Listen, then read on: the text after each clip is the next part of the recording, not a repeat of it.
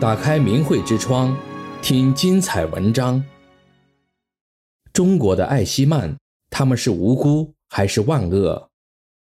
艾希曼是德国纳粹时期保安总部第四局的科长，从1941年到1945年，他负责运送整个欧洲的犹太人去死亡集中营。曾经在四个月中，组织运送了七十多万犹太人。战争结束后，以色列成功追捕到逃亡的艾希曼。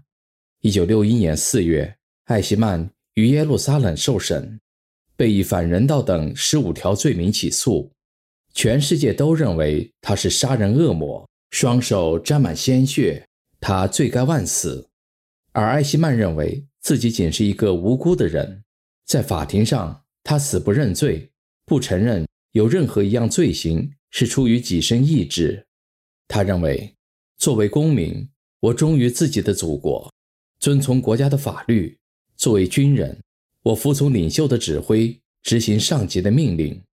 艾希曼的工作主要是在办公室里接受文件、统计数字、安排车次等。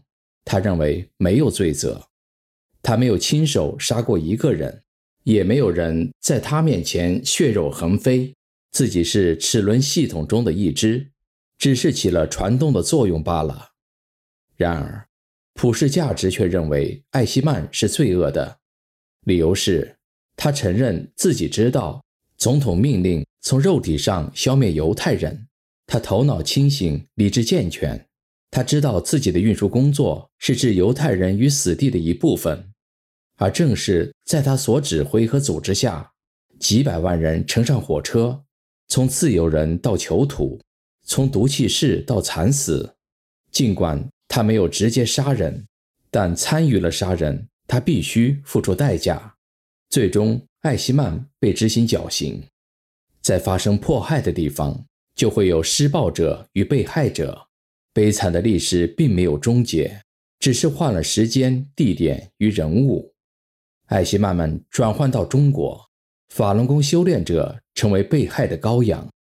自从1999年7月中共迫害法轮功以来，在中共迫害体制中，法官担任了重要的角色。他们在审理法轮功案件时，完全不以法律为准绳，不依法判决，而是依据上级的授意下达迫害的判决。这样一来，数以万计的无辜修炼者被判刑，身陷囹圄的修炼者，有的遭受酷刑折磨，有的被活活打死，有的被活摘人体器官。二零零二年，黑龙江省伊春市金山屯区法院张海涛曾冤判二十一名法轮功学员入狱，其中法轮功学员王立文和秦月明都被非法判刑十年。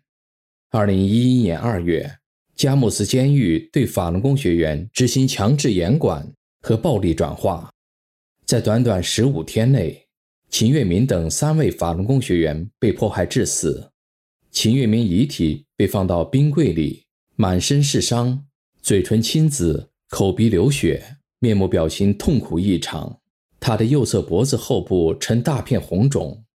江西南昌青云浦法院副院长陈水根误判法轮功学员陈向阳十一年、张书军十年等，致使两位法轮功学员身陷囹圄，妻离子散。在张海涛、陈水根这两位所谓的法官看来，他们只是中共的工具，为了挣工资，必须执行中共的授意。他们别无选择，他们没有罪责，他们只是在做例行公事，下达了判决。他们甚至没有打骂修炼者一下，他们不得已而为之，他们没有故意伤害，他们是清白无辜的。从天理、道义、人权看来，就是他们签字的一纸判决。把善良守法的修炼者送进监牢，秦月明遭受的酷刑，陈向阳等的被折磨，与法官的误判有因果关联。没有冤判就没有下狱，没有下狱就没有惨死。这两位法官没有用手杀人，但他们用的是职权，他们是杀人不见血的刽子手。朗朗乾坤，浩浩日月，岂能无法无天？岂容恶贯满盈？中国古语讲：“天作孽犹可为，自作孽不可活。尽管艾希曼极力撒谎掩饰、推卸自己的责任，他还是被处以极刑。尽管张海涛、陈水根可能理直气壮，他们的末日还是来到了。二零一五年一月十一日，张海涛和别人出去吃饭，坐在车里正说话时，突然就不说话了。别人赶紧把他送医，结果心梗猝死在医院。陈水根在误判陈向阳、张书君等之后，不到一个月，在另一场庭审休庭时。他突然脑干出血暴死，终年五十岁。正义还是邪恶，不是由国家法律决定的，是由天理决定的；无辜还是万恶，不是由领导组织界定的，是由道义审判的。以法律的名义为自己免责，以上级的命令为自己开脱，都是异想天开的自圆其说，也是可悲可笑的自欺自毁。以迫害法轮功修炼者来说，不管你是邪恶的制造者或是执行者，如果你参与迫害，就是迫害的一份子。将来你必须只身一人负全责。迫害佛法就是斗法，下场必将是以卵击石的不堪。艰难的情况下，二十四年来，无数中国大陆和海外的法轮功学员坚守着他们的信仰自由。现在很多人都敬佩法轮功是中共打不倒的一股正义力量，而法轮功争取的信仰自由是中国人民享有其他自由的一个保障。因为法轮功学员维护的其实是我们中国人的道德根基。